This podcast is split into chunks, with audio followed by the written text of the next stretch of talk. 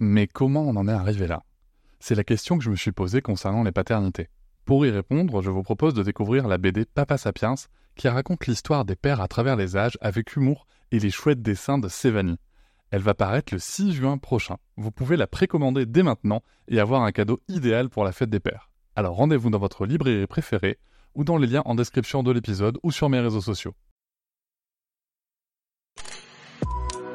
Quelqu'un qui a dit que je peux pas jouer aux poupées et après j'ai pleuré. Bienvenue sur Papatriarcat, le podcast qui réfléchit à la parentalité au XXIe siècle pour l'affranchir du modèle patriarcal. Dans cet épisode, nous allons parler de contraception masculine. Alors pourquoi ce sujet dans ce podcast? Eh bien parce que quand on se parle, comme nous avons pu le faire dans les épisodes précédents, de la charge mentale, la charge du foyer, il y en a une qu'on oublie extrêmement souvent, tellement il est évident pour nous toutes et nous tous qu'elle doit être la charge des femmes, c'est la charge contraceptive. Et pourtant, qu'est-ce qui indiquerait que la partie de la population qui est fertile uniquement 4 jours par mois devrait supporter à elle seule cette charge, alors que l'autre partie de la population, c'est nous les mecs, nous sommes fertiles 365 jours par an. C'est devant ce constat que je me suis dit qu'il était important d'aborder le sujet. Pour m'aider dans cette tâche, je vais être accompagné de Fabrice, que vous connaissez sûrement par son passage chez Mademoiselle, par ses podcasts Histoire de Daron, Histoire de succès, Histoire de mec. Mais le sujet pour lui aujourd'hui, ça va être de nous parler de sa vasectomie. Et nous avons aussi Erwan du collectif Garcon qui milite activement pour permettre au plus grand nombre d'accéder aux méthodes de contraception masculine, dites thermiques notamment, et il va aussi pouvoir nous permettre d'en apprendre plus sur la méthode de contraception hormonale.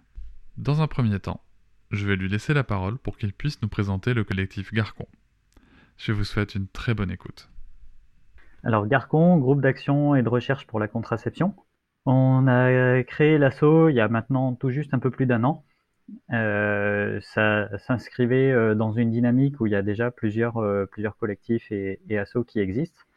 Euh, là, l'idée, c'était de réunir des savoirs et savoir-faire qui étaient un peu éparpillés, les mettre en œuvre dans, dans une même ville, de documenter tout ce qu'on faisait pour rendre ça transposable dans notre ville. Notre porte d'entrée, c'est les, les méthodes de contraception dites masculines, parce que sur les autres méthodes de contraception, il y a d'autres assos, notamment le planning familial, qui fait déjà un super boulot. Donc nous, euh, à la base, l'idée, c'était euh, quand même de proposer une asso qui euh, corresponde, qui, implique davantage les gars pour leur propre contraception, tout en restant ouverte aux meufs, parce que bah, elles ont une, une, une, expertise sur la question. C'était important aussi qu'on puisse avoir leur retour. Et en fait, il se trouve que comme euh, deux tiers de notre public euh, est constitué de, de meufs, bah, on a de plus en plus euh, fait en sorte de, de, leur proposer des activités qui les concernent directement. À savoir qu'on a un atelier couture qui, à la base, sert à, à pouvoir fabriquer ses propres dispositifs contraceptifs, mais aussi de parler de l'ensemble des différentes méthodes, des enjeux qu'il y a autour, d'apprendre à se servir correctement de ces dispositifs. Et euh, très vite, on a, euh, on a élargi ça à la fabrication de serviettes menstruelles lavables pour éviter que les meufs se retrouvent à coudre les, les dispositifs contraceptifs de leurs partenaires. Et puis, euh, bah, du coup, voilà, en fait, il y a des, voilà, cette, cette approche a, a, beaucoup parlé, et notamment dans les, dans les présentations qu'on pouvait, qu'on pouvait faire on avait aussi un discours euh, qui était euh, également euh, directement orienté aussi vers les meufs et pas que vers les mecs. Et, ça, ça, a fait que cet assaut qui se veut aussi être un, outil où on peut, mettre tout ce qui, correspond à notre charte. On est vraiment très pro choix, c'est-à-dire qu'on accompagne les gens pour, pour qu'ils aient un éventail de, possibles et, qui, et, que chaque personne puisse faire les choix qui euh, le ou la concernent. Nous, on est simplement là pour aider. Donc, euh, ben ça, ça, fait que, notamment, on, est aussi en train de mettre en place des ateliers euh. Donc, euh, c'est pour faire simple, c'est des ateliers, des cercles de parole entre entre meufs et qui peuvent déboucher sur un atelier d'auto, enfin, ouais, l'auto-observation, l'autogynécologie. Mais c'est génial. Mm. Ouais, ouais, ça, ça intéresse énormément aussi. Et donc, là encore, on voit qu'il y a énormément de demandes. Donc, on documente les outils qu'on a utilisés pour pouvoir mettre ça en place pour que d'autres gens puissent se les approprier et faire ça ailleurs. C'est super. Donc en plus, c'est-à-dire que vous rendez ça accessible, public. Il n'y a pas de, il n'y a pas de, de, frais à payer ou de, de formation à suivre payante, je veux dire, c'est ça? Non, non. Bah, par exemple, sur notre atelier couture, nous, on explique que voilà, il y a, y a un coût matériel, hein, puisqu'il faut fournir la matière première, il y a du matériel de couture, etc. Et donc, on explique qu'en gros, pour 5 euros par dispositif, que ce soit un dispositif contraceptif ou une serviette menstruelle, on arrive à la fois à couvrir les frais de matières premières et d'entretien du matériel. Mais euh, voilà, c'est indicatif. Euh, s'il y a des gens qui sont dans une grande précarité, qui peuvent rien donner, on sait qu'il y a d'autres gens qui vont donner davantage. Et donc, euh, on arrive, on arrive comme ça à faire tourner l'atelier. C'est fort, hein. c'est fort comme initiative, j'adore. et, si je, comprends bien, pour le coup, tu as, des mecs qui cousent des, euh, euh, des, serviettes menstruelles, c'est ça pour, euh, Alors, ils peuvent coudre des serviettes menstruelles ou elles peuvent venir directement le faire et c'est intéressant de pouvoir. de pouvoir échanger des savoir-faire, mais aussi ouvrir à tout un tas de, de sujets de conversation qu'on va pas forcément avoir l'habitude de mener et encore moins avec des inconnus. Et ça, ça peut aussi euh, faire sortir des choses très, euh, très intéressantes. À la base, l'idée, c'est vraiment que quelqu'un qui a envie de fabriquer son dispositif contraceptif, donc euh, qu'on appelle jockstrap, puisse, puisse se le fabriquer soi-même à ses propres mesures pour se sentir bien dedans, apprenne à s'en servir correctement, comprenne vraiment tout ce que ça, tout ce que ça implique parce qu'il y a beaucoup de responsabilités euh, vis-à-vis de soi, mais aussi de ses partenaires, et puis du développement de la méthode en général, parce qu'il faut, euh, il faut que, ça reste crédible, et donc il faut vraiment utiliser ça euh, correctement. Et puis aussi pouvoir personnaliser ça. Hein, on essaye, on essaye de, de, laisser de la place aussi à la créativité pour que les gens se sentent vraiment bien avec, avec le dispositif qu'ils ont fabriqué. Les jockstraps, c'est de la contraception thermique, c'est ça? Oui, Ouais, ouais. C'est marrant.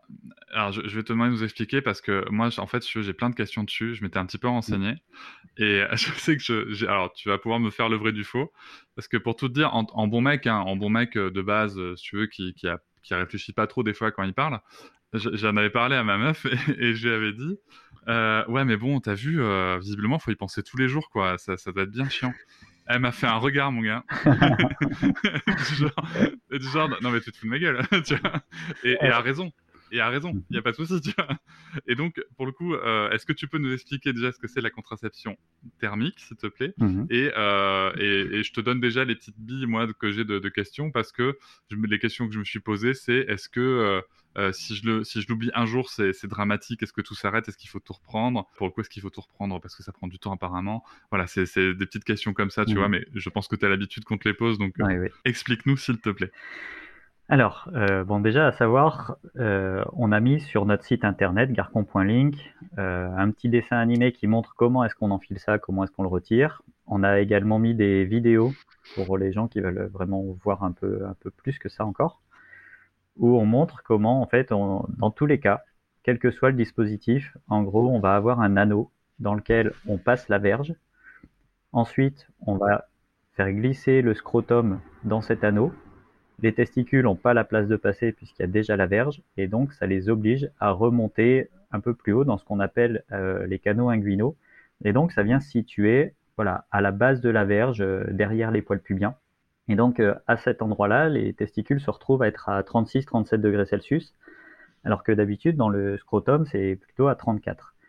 Et donc, si on les chauffe comme ça légèrement tous les jours, pendant au moins 3 mois, 15 euh, heures par tranche de 24 heures, de préférence les heures d'éveil, c'est-à-dire du moment où on se lève jusqu'au moment où on se couche, ben là, on arrête la production de spermatozoïdes, ou en tout cas, on la ralentit tellement fortement que le peu de spermatozoïdes qui peut rester sont complètement euh, trop peu nombreux pour, euh, pour qu'il puisse y avoir fécondation. Donc, il y a un slip euh, qui a été proposé par, par le docteur Mieuxet et il essaye d'industrialiser la fabrication pour pouvoir faire un essai clinique à grande échelle.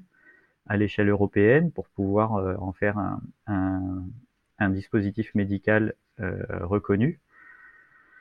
en attendant, comme tout ça, ça prend du temps, ben, il y a un collectif breton, les Thomas Boulou, qui ont travaillé sur l'autofabrication et c'est comme ça qu'on est arrivé au jockstrap que, nous, on est en train de rendre de plus en plus accessible en proposant de, mettre en place dans la ville où vous êtes un atelier couture. On vous accompagne pour mettre ça en place.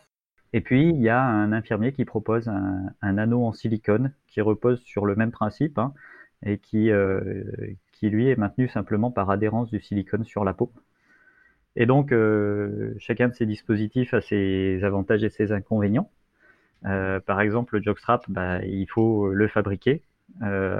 alors certes, ça peut rebuter a priori, sauf qu'en fait, c'est quand même super intéressant de pouvoir euh, déjà avoir une grosse autonomie là-dessus, d'une part, parce que le, vous tomberez pas en rade, vous saurez comment vous en fabriquer un s'il y a besoin.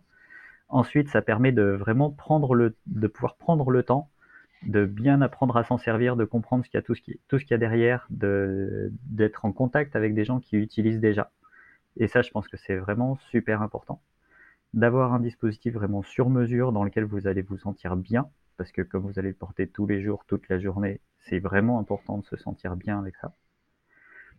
L'anneau en silicone, justement, on voit qu'il est, beaucoup plébiscité. Il y a beaucoup de gens qui, euh, se sont précipités dessus et, euh, et ça peut euh, vraiment poser des difficultés. Nous, les retours qu'on a, c'est des gens qui, n'ont pas lu les informations qui vont avec, avec notamment, euh, il faut pas l'utiliser si on a une, torsion du cordon spermatique. Ben là, voilà, il y a quelques jours, on avait quelqu'un qui dit, ben en fait, j'ai commencé à l'utiliser, ça me fait super mal, euh, torsion du cordon spermatique, il faut surtout pas. Donc, euh, il y a un problème d'accompagnement avec l'anneau. Euh, le fait aussi que, en fonction des anatomies, ça va tenir plus ou moins bien.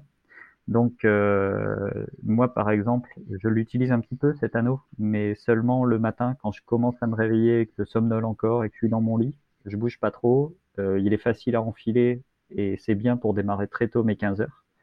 Par contre, la journée, euh, avec le frottement des vêtements, tout ça, il redescend un petit peu.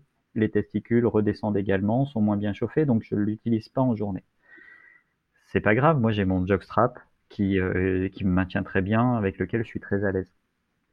Il faudrait surtout pas que des, que des gens pour qui ça tient pas bien soient tentés d'utiliser un anneau plus petit, parce que ça risque du coup de comprimer euh, toute la vascularisation de la verge quand on fait ça tous les jours, toute la journée, à long terme.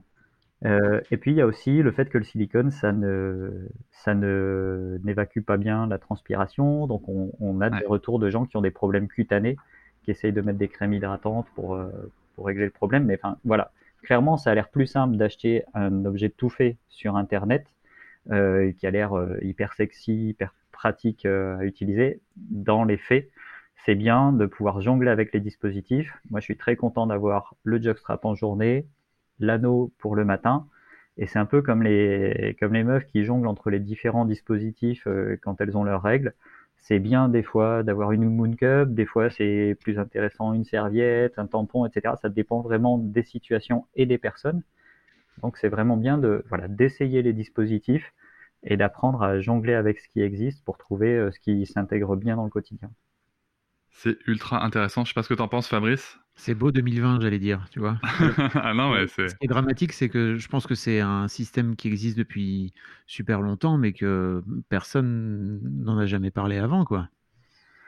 Alors, euh, bah, le docteur Mieuxet, lui, il a, ça fait plusieurs décennies. Hein, cette, cette mmh. idée-là, euh, elle date de la fin des années 70, tout début des années 80. Ah euh, l'idée était là, après on manquait euh, pas mal de recul, et donc il fallait vérifier que ça pouvait être efficace, euh, réversible, trouver des dispositifs confortables, pas trop compliqués à fabriquer. Tout ça, ça a pris beaucoup de temps, d'autant plus que bah, il a eu très peu de moyens pour faire tout ça.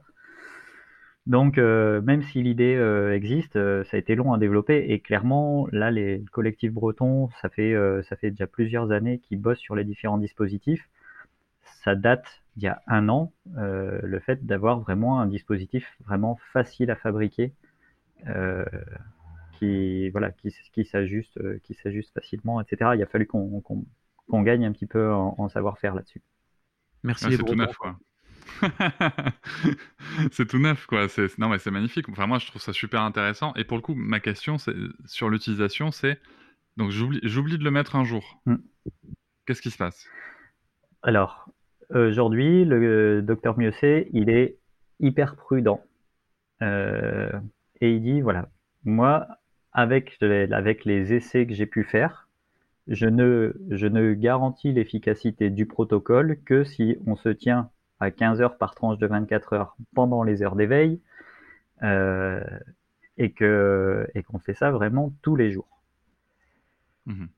Sans doute que euh, certaines personnes peuvent réussir à avoir ce seuil contraceptif en étant euh, moins rigoureuses sur ce protocole, sachant quand même que il a constaté que dès qu'on passe en dessous de 14 heures, là, il y a vraiment quelque chose qui se remet en route.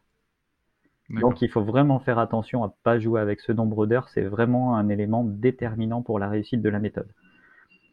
Il y a des gens qui se disent ouais, mais moi la nuit, euh, je le sentirai moins, et du coup, je préfère utiliser d'abord essentiellement les heures de nuit et compléter avec les heures d'éveil. C'est pas bon.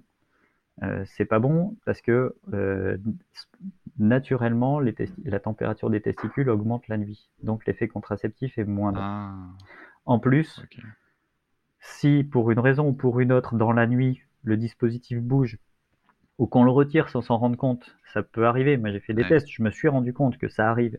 On ne sait pas combien d'heures on a loupé. Et donc voilà, tout ça, ça, peut vraiment poser des, vrais problèmes. Il vaut mieux euh, trouver une manière de faire qui fait que pendant les heures d'éveil, on se sent bien euh, et se tenir à ça. D'autant plus que clairement, euh, moi par expérience, je le vis beaucoup mieux pendant les heures d'éveil parce que de toute façon, la journée, j'ai des vêtements qui vont frotter sur moi, mon cerveau il est stimulé par plein d'autres choses, ce qui fait que en fait, ça passe complètement inaperçu ce dispositif en journée.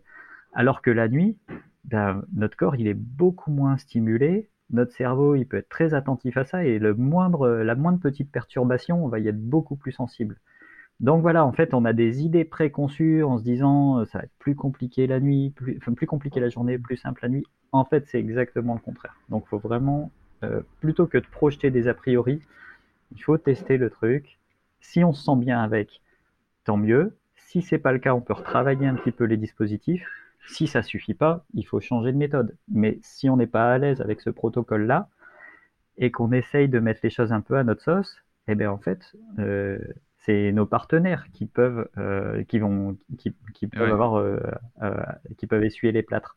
Parce qu'en plus, il faut savoir quand faire des spermogrammes. Il suffit pas d'avoir fait un spermogramme à un moment pour savoir que, que ça fonctionne bien. En fait, voilà, on évite de jouer avec la limite. Ce que dit le docteur Mieux, c'est c'est que si on oublie, si on ne peut pas avoir toutes ces heures euh, à un moment, eh bien, on, euh, ce qui arrive pas, hein, j'en parlerai après, mais ça n'arrive pas.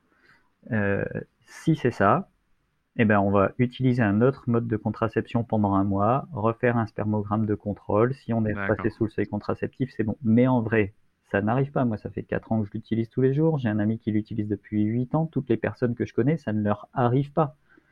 Parce qu'en fait, c'est quelque chose qu'on intègre dans notre quotidien. C'est tous les jours, en fait, on s'habille. Enfin, c'est- moins compliqué que d'enfiler un, sous-vêt- un sous-vêtement le matin et de le retirer le soir que de penser à un moment de la journée d'avaler une pilule. Euh, oui. Après, euh, vous allez me dire, ouais, mais euh, voilà, j'ai fait une grosse chouille, euh, le lendemain, j'ai la tête en vrac, je me réveille pas. Eh ben, dans ce cas-là, retirez pas votre dispositif, dormez toute la nuit avec s'il faut. De toute manière, vous êtes, euh, vous êtes parti à l'ouest, vous n'allez pas le sentir, vous vous réveillerez avec, vous aurez vos heures. Et, euh, et puis voilà, moi, euh, ma partenaire, elle a appris à m'enfiler euh, l'anneau en silicone. Donc voilà, ça arrive que qu'elle voit que j'ai besoin de dormir le matin, et ben elle me l'enfile, elle regarde l'heure, et c'est parti quoi. Donc ça aussi, Ah, j'allais dire, c'est quand t'es trop de- torché, mais non, c'est bon. C'est quand... J'allais dire, c'est quand t'es trop torché, non, c'est bon. Ça peut marcher aussi comme ça. Ça peut marcher, ça peut marcher, ouais. Mais c'est juste une autre habitude, en fait, tout simplement. Ouais. Mais je pense que votre, votre plus gros défi, c'est de, c'est d'aller justement à l'encontre de, de préjugés qui datent de, de centaines de milliers d'années, quoi. Et effectivement, où tu te dis, bah, la contraception, c'est pas un truc de mec. Là, d'un coup d'un seul, ça finit par redevenir un truc de mec où tu te retrouves à avoir une responsabilité dans, ce- dans, ce, dans, dans la contraception, tout simplement. Quoi. Non, mais c'est ça. Tu, tu- tu vois, moi, c'est exactement le truc que je suis en train de dire, c'est que j'ai du mal à, à me projeter, mais parce que euh, je suis tellement, tu vois, on, on m'a tellement construit dans ma tête. J'ai pas les câblages encore, tu vois, donc euh, Ouais. il faut. euh, mais par contre, ça me donne grave envie ce que tu dis. Mais, mais tu vois, comme j'ai pas les câblages, il faut vraiment se dire, allez, faut, faut. Mais c'est juste enfiler un caleçon. Enfin, tu vois, c'est ce que je me dis. Tu t'habilles tous les matins, tu le disais tout à l'heure, Fab. Tu t'habilles tous les matins, tu le disais aussi, Erwan. euh, Enfin, c'est aussi simple que ça. Question très pratico-pratique euh, qui m'est venue là pendant que tu parlais. Et euh, au niveau euh, d'éléments un petit peu plus euh, occasionnels ou saisonniers, comme la plage, comme la piscine, comme co- comment ça se passe avec avec un jockstrap, avec cette méthode-là? Alors le jockstrap, il peut tout à fait se conserver quand on va se baigner parce que c'est que du tissu synthétique et puis il y a un petit l'anneau, on le fait avec une chaussette qui est roulée, qui elle est en coton. Mais euh, en vrai, voilà. Personnellement, moi, ça me dérange pas. S'il y a des gens que ça dérange, c'est facile d'avoir un autre jockstrap de rechange et du coup de pouvoir euh, pouvoir se changer euh, le temps qui sèche vraiment complètement. Il y en a qui aiment bien utiliser l'anneau en silicone aussi. Là aussi à voir, parce que le fait que ce soit mouillé, il peut avoir tendance à moins bien tenir, mais ça Hmm. dépend vraiment des personnes. Il faut vraiment essayer pour, comme je disais tout à l'heure, il faut essayer les dispositifs, trouver ce qui nous convient. En tout cas, euh, voilà. Moi, pour le moment, j'ai pas, euh, pas encore de retour de personnes euh, qui n'ont pas trouvé de solution simple par rapport à ça. Franchement, je pense que c'est carrément moins compliqué d'intégrer ça dans notre quotidien que les femmes qui se débrouillent pour jongler avec, leur dispositif menstruel.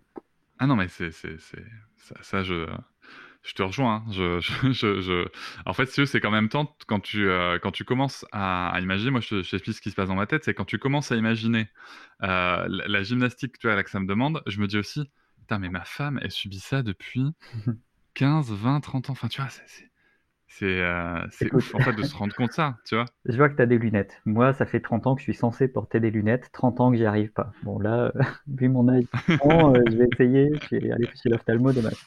Mais euh, pour moi, les lunettes, c'est hyper compliqué à intégrer dans le quotidien, vraiment. Ouais. Et ben clairement, euh, voilà, moi qui suis très réfractaire à ce genre de choses, je suis incapable de porter une montre, des bijoux, etc.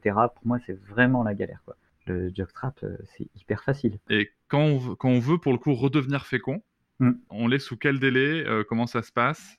Alors, il Tu faut parles aussi de passer des spermogrammes, je crois. il faut considérer qu'on est de nouveau potentiellement fécond tout de suite. Euh, Là, il faudrait que je, que je rentre un peu plus dans les détails. Même si on est potentiellement fécond tout de suite, il faut utiliser un autre mode de contraception pendant les trois mois qui suivent l'arrêt. Parce que les premiers spermatozoïdes qui sont fabriqués, euh, on n'a pas eu la possibilité pour le moment de, de faire des études pour savoir si la qualité de l'ADN de ces premiers spermatozoïdes est suffisante. Donc, dans le doute, par précaution, on va laisser un- passer un cycle de fabrication de spermatozoïdes qui dure trois mois. D'accord. Et, et donc voilà. Euh, après, euh, il est arrivé euh, justement sur, euh, il y a déjà un, un bon nombre d'années au cours des, des premiers essais, qu'il y a un couple qui n'est pas euh, justement bien compris ce protocole de sortie. Ils pensaient justement continuer euh, à pouvoir bénéficier de cet effet contraceptif pendant, pendant les trois mois qui suivaient. Donc ils n'ont Ah. pas pris de précaution. Il y a eu une grossesse qui a été déclenchée. Et euh, elle a été poursuivie et euh, la, ga- la gamine qui est née euh, se porte très bien. Mais on ne sait pas si ce serait le cas pour tout le monde. Pour tout sur le un- monde. voilà. ouais. Donc, pour le moment, par précaution, pendant trois mois, on utilise autre chose. Comme des fois, on aime bien utiliser des mots compliqués, on n'a pas d'études longitudinales sur le Mm. sujet. C'est ça. Et après, bah, ce qu'on peut dire, c'est que voilà, un bonhomme qui est euh, qui a une spermatogénèse euh, euh, qui fonctionne bien, il a plus de 20 millions de spermatozoïdes par millilitre. Ça peut monter jusqu'à 150, 200 millions. En tout cas, voilà, il en a plus de 20 millions. Et peu importe justement qu'il en ait euh, 40 ou 120 millions, dès qu'on passe les 20 millions, tout le monde est fertile à peu près de la même manière. Ça veut dire qu'on va passer tous à peu près le même temps à essayer euh, sous la couette de, de déclencher une grossesse. Ça va rien changer euh, qu'on ait, euh, qu'on ait 40 ou 120 millions. Quand on passe en dessous des 20 millions, c'est là où ça va mettre un petit peu plus longtemps avant de réussir à déclencher une grossesse. Et en dessous de 3 millions, l'OMS considère qu'on n'arrivera pas à procréer sans une assistance médicale. Le contraceptif là qu'on pose, il est à moins d'un million de spermatozoïdes mobiles par millilitre de sperme. D'accord? Donc on prend une marge de man- une, précaution supplémentaire par rapport au seuil d'infertilité défini par l'OMS. D'accord? Par l'OMS. quand, euh, quand on va arrêter de porter le dispositif, la spermatogénèse, elle va pas reprendre d'un, euh, voilà, en un claquement de doigts et tout de suite à fond. Ça va remonter plus ou moins vite d'une personne à l'autre, donc on va passer par 4, 10, 15 millions. Et donc, à cette, pendant cette transition-là, on va être un peu moins euh, fertile, mais fertile quand même. C'est pour ça qu'il faut considérer tout de suite qu'on en- qu'on redevient fertile. c'est ça. C'est-à-dire qu'on on a quand même une chance de, de, de, de potentiellement être fécond. Donc, euh, vaut mieux. Si, si ce qu'on cherche, c'est à ne, justement à, à ne pas procréer, euh, faut mieux pas prendre de risques et passer sur un autre mode de contraception. Et même si on veut procréer, comme je disais, il vaut mieux laisser passer euh, ces trois mois Ah oui, dans pour être l'attente. sûr d'avoir le. Ouais, Voilà. dans l'attente d'avoir fait des, ADN. Ouais. ouais super. On, on va se parler un peu de, euh, de chirurgie avec Fabrice. Qui, qui, lui a connu euh, un autre mode de contraception, enfin qui connaît un autre mode de contraception, qui est la vasectomie. Mm. Est-ce que tu peux nous raconter euh, un petit peu tout, comment, comment se prend la décision, et puis après comment ça se passe, parce que c'est le, grand- c'est le grand mystère pour moi. Euh, alors, en fait, euh, à la base, l'envie de, de, de- de faire une vasectomie, il y avait un peu un côté euh, euh, très personnel qui était vraiment de l'idée de, de fermer la boutique, tu vois, de, de dire, OK, en fait, c'est bon, j'ai deux enfants, euh, j'en veux plus, tu vois? Et donc ça date il y a, je sais pas, peut-être euh, 6-7 ans, tu vois, cette, cette envie-là. J'avais un de mes très bons amis, en fait, qui s'était remis en couple après un divorce avec une jeune femme plus jeune que lui. Et en fait, ça m'avait assez fasciné de voir à quel point le- le- l'enfant entre eux, alors que lui, il n'en avait plus envie, tu vois, il avait, des, des grands enfants, mais forcément, c'était un sujet entre eux, et c'était normal, quoi. Et, en fait, je me suis dit, ok, si un jour ça m'arrive, euh, je veux pas du tout vivre ce truc-là. En fait, je veux que ce soit plus un problème, tu vois. C'est-à-dire que tu vas me prendre et tu vas me prendre avec le package global qui est, euh, bah, en fait, je tire à blanc. Voilà, ça fait partie de, ça fait partie de, de moi. C'est comme, c'est comme ça que je suis. Euh, donc en fait, j'ai commencé à, me, à me renseigner un petit peu. Alors, il faut savoir qu'aujourd'hui, la vasectomie, c'est pas vraiment une méthode de contraception, c'est plutôt une méthode de stérilisation parce que euh, il faut, si tu le prends comme une méthode de contraception, c'est, il y a des risques en fait. Hein. Euh, tu, la, la, comment dire, la, la réversibilité, elle est, elle, euh, est pas assurée du tout, du tout. Alors, je sais plus, il y a des chiffres, mais je les ai plus exactement. D'ailleurs, je les ai jamais fait vraiment. Je, je me suis pas dit, je vais faire une vasectomie dans l'idée, je vais passer euh, à nouveau sur le, billard pour l'inverser. Ça m'a jamais vraiment traversé l'esprit. Mais je pense que c'est possible, mais il faut pas trop compter dessus. En tout cas, c'est ce que le chirurgien m'avait dit à l'époque. Et donc, en fait, ce qui s'est passé, c'est que euh, dans un. Je, l'ai. En fait, en gros, la loi t'oblige dans ce genre de dans ce genre de, pratique à avoir un premier rendez-vous avec un chirurgien urologue et à respecter un délai de 4 mois de délai de réflexion légale euh, Ah ouais. entre le moment où tu vas as ton premier rendez-vous et le moment où tu peux effectivement passer sur le, le billard pour euh, une raison euh, simple qui est bah, qu'en fait comme c'est une stérilisation on veut à tout prix euh, t'obliger à vraiment réfléchir alors je trouve que c'est euh, intéressant sans doute euh, pour, euh, bah, je pense, pour- et notamment peut-être pour des gens qui n'ont pas encore euh, eu d'enfants, tu vois, mais j'ai un peu la sensation que quand tu arrives et que tu as, je sais pas, euh, 40 balais et que tu dis, bon, bah, j'ai eu deux enfants, il y a un petit peu un côté un peu infantilisant. Et, euh, et en fait, d'autant plus que en fait, euh, ces fameux quatre mois, je pense que ça m'a appuyé sur un truc fou, c'est qu'en fait, j'ai j'ai eu, avec le recul, j'ai eu cette trouille, j'ai eu peur en fait, tu vois, de, de passer sur le ouais. passer sur le billard. Le mec m'a montré exactement où il allait inciser, etc., etc., ce qui est vraiment cool en soi. Mais vraiment, sur le moment, je me suis dit, ah ok, c'est donc ça, il va me- littéralement me couper euh, sur le côté des testicules, n'est-ce pas? Il y a un côté un peu impressionnant.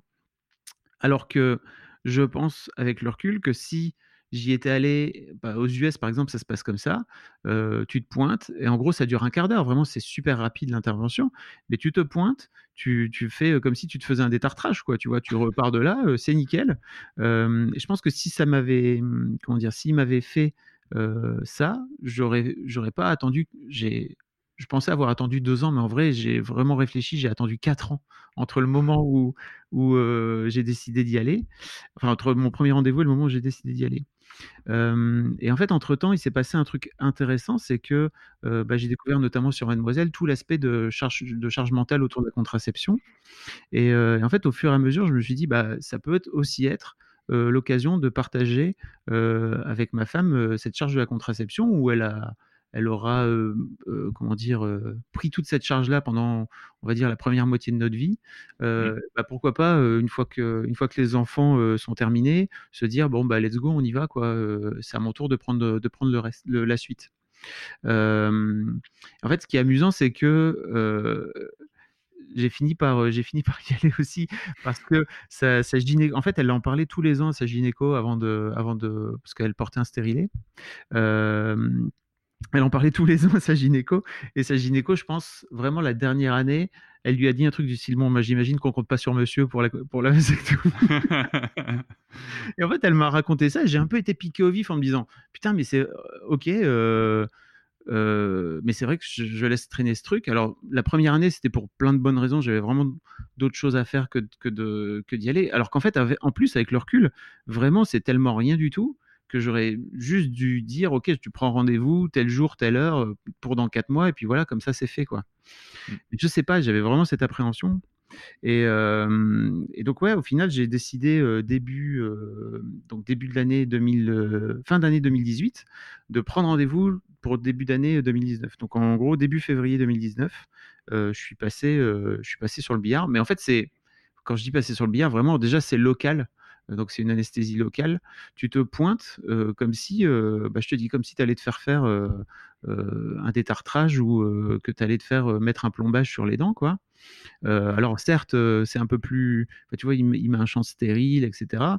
Hem, bah, je je sais pas si tu tu as lu, j'ai écrit un article sur, sur, sur Rocky, je sais pas si si tu l'as lu, Cédric, mais je je ne l'ai pas lu. c'est assez, c'est assez étonnant, en fait, parce que donc heu, tu te retrouves avec une infirmière qui est en train de te badigeonner, heu heu, la bite de bétadine, si tu veux et elle, d'un autre côté, elle est vraiment dans ce truc de: «Alors comment ça se passe? Vous êtes venus comment? Vous êtes venus en voiture ou machin?» tu te dis: «Bon, bah, c'est étrange vraiment comme, sensation». Après le le chirurgien se pointe et vraiment, il y en a pour un quart d'heure. Donc déjà, bon, l'idée de se faire piquer les couilles, c'est quand même un truc un peu un peu particulier, si tu veux. Mais bon, en fait, c'est une piqûre, tu vois? Donc, heu, il te dit, heu, bah, respire un grand coup, 1-2, en fait, il me dit: «Pique à 3» et en fait, ce connard-là, il pique à 2, bien sûr. Heu, le truc après, c'est qu'effectivement, je l'ai un peu senti. Comment dire? 1 couille sur 2, c'était nickel, vraiment. La 2e couille, c'était plus tendu parce qu'en fait, je savais qu'il allait me refaire exactement la même chose de l'autre Et côté, ouais. tu vois? Et heu, je pense que l'appréhension est montée ça m'avait fait exactement pareil avec les yeux. En fait, je m'étais d'abord fait opérer de l'œil droit et puis après de l'œil gauche et en fait, sur l'œil gauche, j'avais une appréhension en sachant un petit peu où j'allais, quoi. Et en fait, après coup, le chirurgien m'a demandé, heu, si ça valait la peine de faire une, chirurgie, hem, enfin une pardon, une anesthésie, générale. Ce qui est une vraie question, en fait, parce que quoi qu'il arrive, c'est un truc je pense que tu peux pas ne pas te souvenir de ce qui s'est passé, tu vois, ce jour-là. Ouais, ça, j'imagine bien que tu t'en rappelles, ouais. J'ai eu un peu ce truc de: «Est-ce que j'aurais préféré ne pas me souvenir de ce que de de de ce que ça fait, en fait?» parce que lui, il me dit, «Bah, ça va un peu vous tirer dans le ventre» et alors moi, clairement, non, je lui disais: «Non, en fait, ça me tire pas dans le ventre, ça me tire vraiment dans les couilles, quoi» et je pense qu'on a aussi, toute une forme de sacralisation de des testicules, tu vois? De: «Il faut pas faut pas y toucher, très fragile» et cetera et en gros, c'était moi, je suis sorti de là donc nickel, vraiment. Pendant quaran pendant 24 heures, j'ai rien senti, c'était c'était très cool. J'ai eu, j'ai eu un tout petit bleu, en fait, heu, au niveau des de chaque côté parce que de au niveau de chaque, heu, de chaque incision. Hem, mais en fait, c'est après c'est après ces 24 heures-là que ça a commencé à se réveiller et effectivement, j'avais une gêne, en fait, pendant, on va dire pendant, heu, pendant une grosse semaine, en fait, tu vois? C'est-à-dire que tu mh. tu as mais peut-être c'est juste psychosomatique, j'en sais rien, mais tu sais, tu as cette sensation-là où tu si tu te tiens droit, ça te tire dans les couilles. Alors que si tu marches un peu plus plié comme ça, ça va, c'est ça va nickel. ouais, c'est peut-être ton esprit qui te joue des tours, hein, qui sait, mais je pense en plus avec le recul, hein, tu vois? Parce que, heu, l'autre truc, c'est que, bah, j'ai j'ai euh, perdu mon associé en fait une semaine plus tard, qui est mort d'un arrêt cardiaque, donc vraiment euh, une, une, mort très rapide et pas et soudaine et pas du tout euh, prévue. Et d'un coup d'un seul, en fait, j'avais plus mal aux couilles, tu vois, parce que j'avais d'autres choses à d'autres choses à bah à ce moment-là. Donc je pense vraiment que c'était psychosomatique, tu vois, parce qu'après ça a été nickel, vraiment c'était c'était c'était cool. Donc voilà, et en fait, depuis, bah, en fait, ce qu'il faut que tu fasses après, c'est que tu fasses trois mois plus tard, il faut que tu fasses un spermogramme. Et, normalement, après les trois mois, en fait, si ton spermogramme se révèle être négatif ou en tout cas suffisamment faible en, spermatozoïdes, ça veut dire la, que l'opération a marché et que tu peux vaquer à tes occupations sans plus jamais faire d'enfant. Voilà. C'est magnifique. Voilà. Alors ça m'intéresse aussi parce qu'en fait, moi, pour tout vous dire, à... une fois qu'on sera ok avec ma compagne sur le fait qu'on a, on a, on a le nombre d'enfants qu'il faut, c'est quelque chose que je veux faire mmh. euh, parce que même si j'ai énormément peur des aiguilles chirurgiens, euh, les mecs, et, tout ça. non, ouais, c'est ça. Les, les, mecs, des fois, c'est pas possible. Hein. Mais euh, il y, y, a une autre question et que je te poserai aussi après, Arwan, pour le coup, parce que là maintenant, j'ai d'autres questions qui sont plus qu'il faut poser, je pense, parce que, parce que d'autres personnes peuvent les poser, enfin, peuvent ne pas oser les poser, c'est euh, niveau érection, niveau éjaculation, euh, comment ça se passe? Fabrice, si tu peux commencer à répondre, est-ce que, mmh. est que tout marche bien comme avant? tout, fonctionne à merveille. Et je pense que c'est l'un des trucs aussi qui fait peur sans doute aux, mecs, c'est qu'en mmh. fait ton, ton, ton sperme en fait ne change pas du tout de à quoi il ressemble d'habitude. C'est juste, euh, il n'y a plus, euh, alors je sais plus combien c'est, c'est genre 0,8% euh, de, de, de, comment dire, du sperme contient les spermatozoïdes en fait. Et donc tu n'as plus cette part là. Mais que qui c'est invisible à l'œil nu quoi tu vois alors après je j'ai pas j'ai pas inspecté mon, mon t'es pas allé compter? à la loupe comme ça, tu vois, j'ai pas fait ça. Mais, mais en fait, non, non, il n'y a, y a, pas de problème particulier. Peut-être pendant, tu vois, pendant quelques semaines après l'opération, j'avais, j'avais une petite gêne et tout. mais après, moi, ça m'a fait découvrir un truc aussi fou, c'est que je, que, je, que, je, ne connaissais pas et qu'il faut vraiment partager au plus grand nombre, c'est que, et là j'ai découvert ça à 40 ans, mais quelle andouille euh, En fait, je, je, me suis dit que c'était important de sécher mes fils, tu vois, parce qu'en fait, tu as des fils qui finissent par tomber tout seuls au bout de 15 jours, je pense. Euh, et en fait, pour sécher mes fils, je me suis, j'ai découvert le, le sèche-cheveux sur les couilles, qui est vraiment le meilleur truc au monde. Voilà. Euh, je ne sais pas pourquoi je n'avais pas découvert ça auparavant, mais vraiment, euh, je, vous, le conseille. Je ne sais pas si vous faites ça vous de votre côté, mais moi, je ne savais pas. Euh, c'est trop bien. C'est fabuleux. N'hésitez pas. En sortant de la douche, un petit coup de sèche-cheveux sur les couilles, franchement, c'est la belle vie. Mais en plus, c'est clair qu'au niveau hygiène, ça doit en plus être une, une bonne pratique, je pense. Et, et, puis si en plus c'est agréable, pourquoi pas. Erwan, euh, de ton côté, avec, euh, avec le, le jockstrap, euh, comment ça se passe niveau érection, éjaculation La méthode thermique ne perturbe pas le système hormonal et mhm. du coup, on conserve la même libido. D'ailleurs, c'est pour la même raison hein, qu'au niveau de la vasectomie, on n'a on pas de difficulté puisque les testicules continuent de fonctionner et donc de produire les mêmes hormones qui continuent de circuler dans tout le corps par, le, par le système sanguin. Euh, avec la méthode hormonale, où là on va utiliser une injection d'un dérivé de testostérone, ça peut avoir euh, comme effet une augmentation de la libido. There's never been a faster or easier way to start your weight loss journey than with PlushCare. PlushCare accepts most insurance plans and gives you online access to board-certified physicians who can prescribe FDA-approved weight loss medications like Wigovi and Zepbound for those who qualify. Take charge of your health and speak with a board-certified physician about a weight loss plan that's right for you. Get started today at plushcare.com slash weight loss. That's plushcare.com slash weight loss. plushcare.com slash weight loss.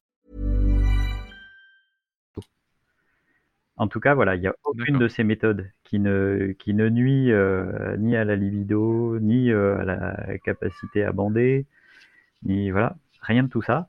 Euh, alors, tout à l'heure, tu parlais du Fab, tu parlais du de la quantité des spermatozoïdes dans le sperme. Alors ça dépend d'une personne à une autre et de tout un tas de facteurs, euh, la fatigue, le stress, l'alimentation, etc. Mais effectivement, les spermatozoïdes, c'est de l'ordre de 1 à 2% du volume du sperme. Le reste, ce sont des liquides qui sont, euh, qui sont produits par la prostate pour les deux tiers et les vésicules séminales pour le troisième tiers.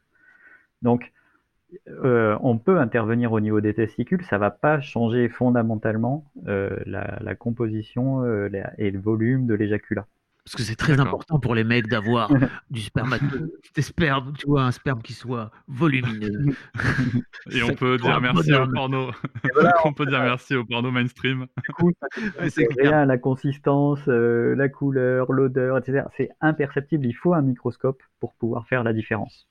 Ouais, mais tu sais, c'est toujours pareil, c'est dans l'imaginaire. Tu te dis, euh, tu te dis, mais qu'est-ce que ça va faire de moi? Et pour le coup, autre question encore que je pose à vous deux, dans, dans le sens inverse euh, maintenant. Euh, alors, la perception peut être différente parce que toi, j'ai bien, j'ai bien noté la, la différence entre contraception et stérilisation que j'avais pas noté, tu vois, avant.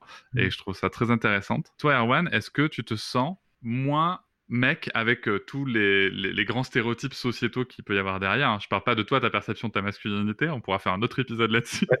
euh, mais est-ce que, est que toi, tu te sens moins mec, moins... Est-ce que y a, ça change quelque chose vis-à-vis de ça? Ou est-ce que tu as une crainte vis-à-vis de ça? Euh, Moi, de toute façon, justement, euh, cette assignation à, une à, la masculinité et, et même cette course vers une masculinité hégémonique, là, le virilisme, c'est un truc qui, voilà, qui m'a toujours pesé. Euh, du coup, je suis pas mmh la meilleure euh, personne pour euh, pour parler de ça. En tout cas, peut-être que justement le fait que c'est pas quelque chose à quoi je sois attaché a fait que pour moi ça a été particulièrement hyper simple. Et, et même et même pour moi c'est justement c'est important de pouvoir remettre en question ces injonctions à ce virilisme. Et je me sens justement, c'est une manière d'affirmer une autre manière de vivre, de vivre mon corps, ma sexualité, mes interactions hmm. sociales, etc. Il y a d'autres manières de faire que, que, ce, que ce stéréotype pesant. Quoi. En tout cas, je voulais revenir vite fait sur euh, l'histoire de la stérilisation. Euh, il est bien écrit dans la loi de 2001, la loi Aubry, euh, qu'il s'agit d'une stérilisation à visée contraceptive.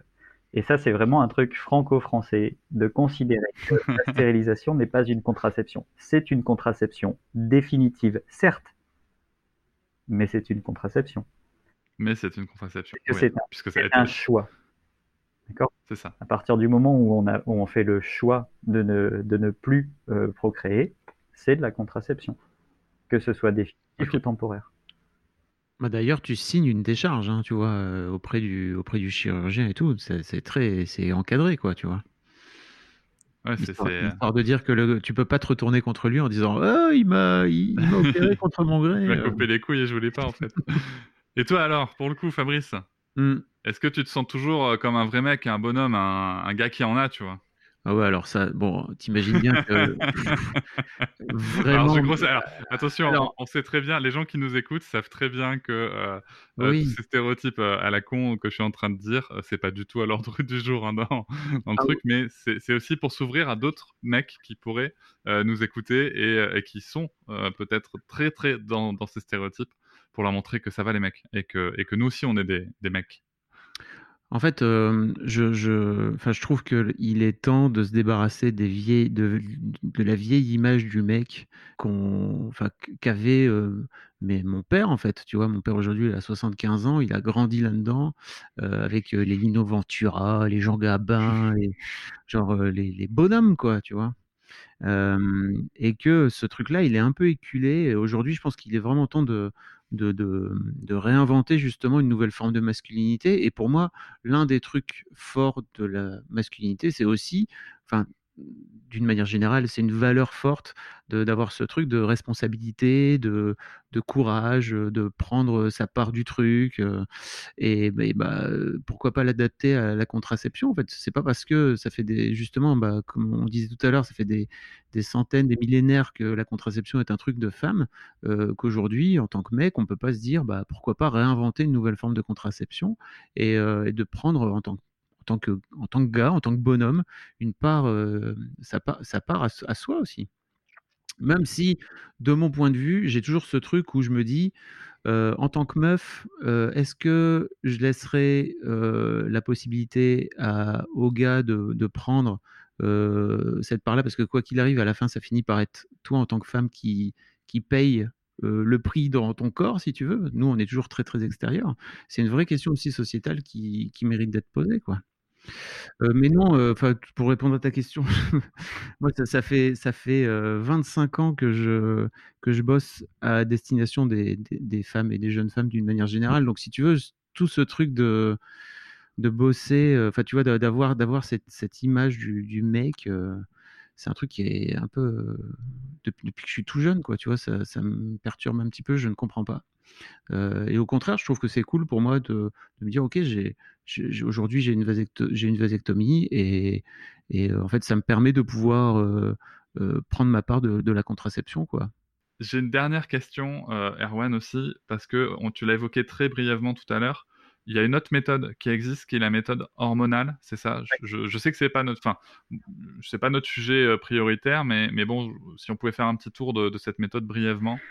En quelques lignes, euh, en maintenant un taux élevé de testostérone dans le sang, on fait croire au cerveau que, alors en fait c'est le complexe hypothalamo-hypophysaire, mais on va faire simple, on va dire le cerveau. On fait croire au cerveau... fait croire au cerveau que les testicules sont en train de produire vraiment beaucoup de spermatozoïdes. D'accord? Et du coup, puisque le cerveau a cette information-là, ben, il, envoie, il leur envoie l'information d'arrêter de produire. D'accord? Donc, ce qu'on fait, voilà, c'est que on va par, par, des injections intramusculaires hebdomadaires maintenir un taux élevé de testostérone qui bloque la production de spermatozoïdes. Ça marche pas pour tout le monde parce qu'il y a des facteurs euh, génétiques qui interviennent. On sait que ça marche quasi à 100% sur les populations asiatiques, africaines. Ça marche à 60% sur les populations européennes. Mais il y a des, gens, voilà, chez qui ça marche, ça marche très bien. Euh, alors, pour le moment, cette méthode, euh, elle est peu prescrite en France. Elle est validée. Alors, l'OMS, euh, valide, ce, reconnaît ce protocole qui a été testé euh, depuis 94. En France, il n'y a toujours pas d'autorisation de mise sur le marché pour cette substance. Mais il n'empêche que un médecin peut, peut choisir de la prescrire hors AMM et euh, voilà, ça coûte 10 euh, euros l'ampoule, donc ça fait 40 euros par mois euh, pour pouvoir bénéficier de cette méthode. Les risques d'effets secondaires sont les mêmes que les méthodes hormonales pour les, pour les femmes, et je parle bien de risques d'effets secondaires parce qu'il y a des gens qui vont les percevoir beaucoup, d'autres qui vont pas les percevoir du tout. Donc là aussi, c'est vraiment très dépendant et tant qu'on n'essaye pas, on ne sait pas. Les petites différences, c'est que la prise de masse, euh, si on a une activité physique, ça va être de la masse musculaire qui va être prise plutôt que de la, plutôt que de la masse graisseuse. Euh, et puis la libido qui va avoir tendance à augmenter et ça en général ça fait sourire. En fait, les retours d'expérience qu'on a, c'est que c'est pas forcément évident à gérer dans la, dans la relation. Donc euh, il y a voilà, ah, ben un, petit, un petit calage à faire au début pour prendre conscience de ça et apprendre à le réguler. Quoi. C'est une bible, Erwan. Merci beaucoup. Euh, si je devais résumer, moi, ce que je comprends, c'est que l'important, alors à, part pour la vasectomie, où clairement c'est un choix qui est quand même très définitif, euh, pour les autres méthodes, l'important, c'est d'essayer, de se faire accompagner, de se faire confiance, de communiquer aussi avec sa son ou sa partenaire. C'est vraiment l'essentiel, c'est qu'on peut essayer, quoi. on peut tester et, euh, et pas avoir peur de quoi que ce soit en fait. Et, euh, mais et si on a peur, bah, voilà, il y a des gens qui, qui, utilisent déjà ces méthodes et qui peuvent euh, déconstruire ces a priori qu'on a. Nos partenaires qui aujourd'hui euh, prennent en charge la contraception, elles ont à faire, à faire face à, des difficultés qui sont, à mon avis, plus, plus importantes que ce que nous, on a à faire quand on, quand on choisit de s'en occuper. Oui, carrément. Et ben écoute, on va merci beaucoup en tout cas pour, pour tout ça. Moi, je ressors de là en me disant bon, alors attends, faut que je m'achète une machine à couture, faut faut faut, faut que j'aille vite vous voir vers Toulouse, c'est ça? Erwan, vous êtes vers Toulouse, euh, Garcon? Euh, On est euh, alors par exemple, donc nous on a on a créé l'assaut à Toulouse, mais il y a une antenne là qui qui s'est mise en place à Lille, donc Garcon 59 existe. Euh, ah, et là, au cours de la rencontre nationale qui vient d'avoir lieu là du 25 au 27 septembre, euh, on a proposé aux gens que ça intéressait de venir, euh, de venir voir ce qu'on faisait, comment on le fait. Et, euh, et donc, il y a des gens qui, qui sont venus apprendre à fabriquer ces dispositifs et puis aussi avoir les informations qui permettent d'accompagner correctement les gens qui, qui viennent. Forcément, en un week-end, c'est trop court, mais voilà, on a posé des bases. Et puis, avec les moyens de communication qu'on a et le fait que je me déplace facilement, on est en train de multiplier, euh, de multiplier ces, ces initiatives locales. Donc si, euh, voilà, si vous avez envie que ça, ça existe par chez vous et qu'il n'y a rien, eh ben, il suffit de nous contacter, de nous dire que, que ça vous intéresse, que vous avez envie euh, voilà, de vous rendre un petit peu disponible, non seulement pour que vous, vous puissiez y accéder, mais également les personnes qui, qui vivent dans la même ville que vous. Et je pense que c'est vraiment comme ça qu'on va réussir à, à faire avancer cette problématique. Et donc, et donc Garcon, on vous retrouve sur Instagram. Alors, on a un site internet, garcon.link, Ok, un, un compte Instagram, une page Facebook. Toujours le même nom. ok, super, nickel. Tu mettras dans les notes de l'épisode, Cédric? Oui, oui, on mettra tout ça dans les notes. Et euh, bah, écoutez, les gars, je crois qu'on a quand même bien fait le tour. Euh, donc, merci beaucoup, Erwan. merci beaucoup, Fabrice. Euh, je vous laisse euh, dire un petit au revoir et puis, et puis on va se quitter là-dessus. Merci pour l'invitation. Au plaisir, Merci, les gars. quand vous voulez. Au plaisir. Je vous remercie de m'avoir écouté. Je vous invite à vous abonner et nous pouvons aussi nous retrouver sur Facebook, Instagram et sur le blog papatriarca.fr. À bientôt.